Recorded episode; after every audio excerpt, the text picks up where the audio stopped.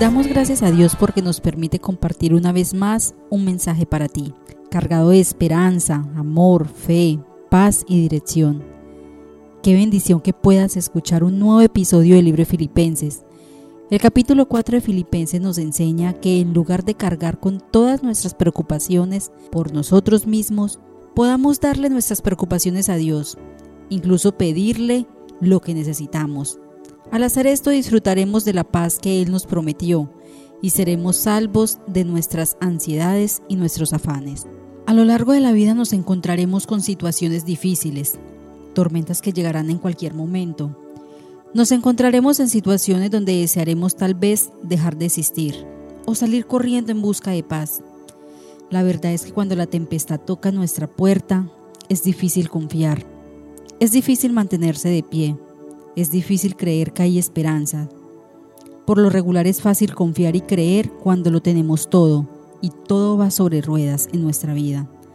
Pero cuando nos enfrentamos a las tormentas de la vida, ¿cómo sobresalir? ¿Cómo confiar? ¿Cómo saber cuándo terminará la angustia? Qué duro es tener paciencia cuando todo está de cabeza. Y sé que te ha pasado más de una vez, pues todos pasamos por este tipo de situaciones. Nosotros lo hemos vivido. Sin embargo, en la presencia de Dios encontramos la paz que anhelamos. Su palabra es un oasis en medio del desierto. Hoy en día tenemos una cantidad de ventajas financieras, médicas, educativas y también espirituales, que quizá las generaciones anteriores no se pudieron imaginar. Asimismo, contamos con una cantidad de consejeros, psicólogos, psiquiatras, atendiendo cada vez más pacientes y en algunos casos hasta recetando tranquilizantes. Y a pesar de todas estas cosas, algunos no logran conseguir esa paz tan anhelada. Te preguntarás por qué algunas personas carecen tanto de esa paz.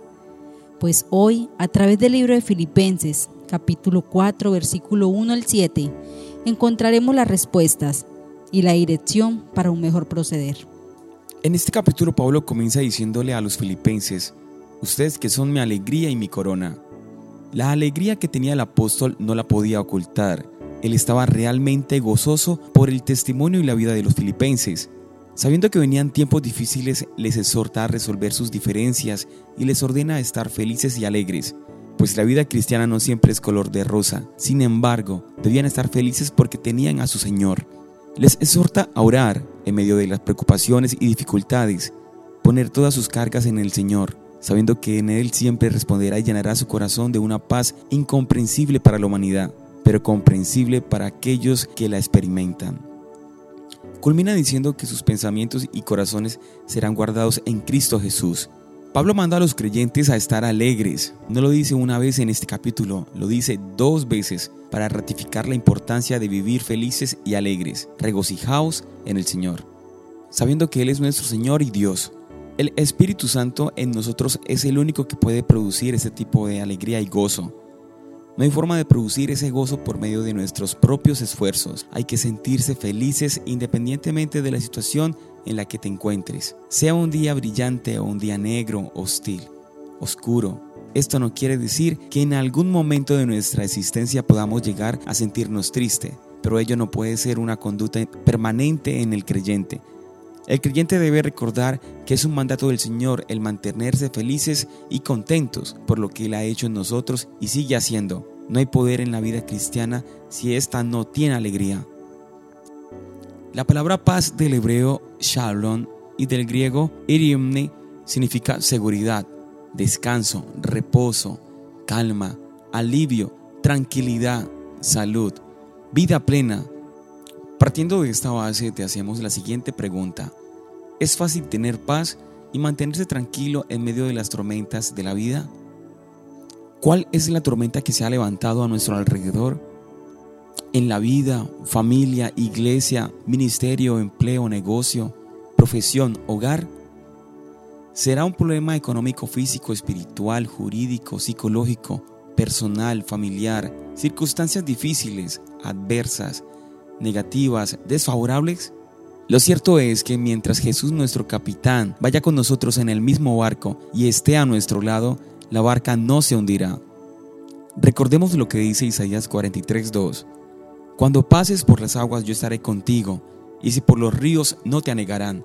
Cuando pases por el fuego no te quemarás, ni la llama arderá en ti. Podemos tener problemas, quizá la enfermedad más grande, estar en medio de una fuerte tormenta espiritual en el hogar, en el ministerio, en la familia.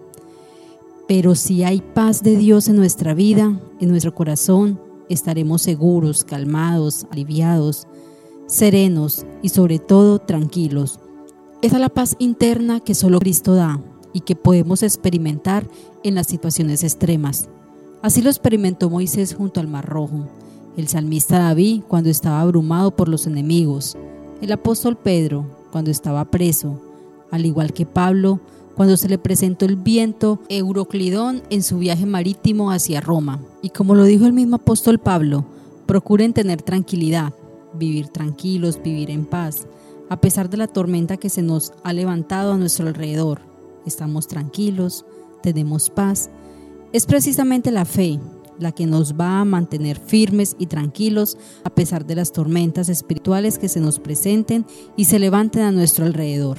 Pablo escribió desde la celda de una prisión para recordar a los creyentes que entregar nuestras preocupaciones a Dios daría paz. Tener un espíritu tranquilo en medio de una tormenta de problemas no tiene ningún sentido humano, porque lo natural es que nos afanemos. Pero nuestro Dios es sobrenatural y está viviendo dentro de nosotros en forma del Espíritu Santo para que podamos conservar la paz. Vivimos en un mundo de conflictos y como resultado Muchas veces experimentamos angustias. Es fácil llegar a obsesionarnos con las situaciones y con todas las maneras que ellas nos han afectado. Pero la paz viene al decidir creer que Dios dará una solución en su momento y a su manera. No importa qué circunstancias difíciles puedan desafiar nuestra fe. La paz basada en Cristo no puede ser quebrantada. Con la ayuda de la omnipotente y protectora mano de nuestro Padre Celestial, ¿Qué razón tenemos para estar temerosos o intranquilos? Lo que tenemos que hacer es mantener nuestra mirada y fe centradas en el Señor. No olvidemos lo que nos dice Isaías 26, 3. Tú guardarás en completa paz a aquel cuyo pensamiento en ti persevera, porque en ti ha confiado. Confiamos plenamente en las promesas de Dios. Somos Comunidad Cristiana de Fe Urabá Estamos ubicados en el municipio de Carepa. Te invitamos a nuestras reuniones los días miércoles 7 y 30 pm y domingos 9 y 30 am. Dios te bendiga. Cuando pase por el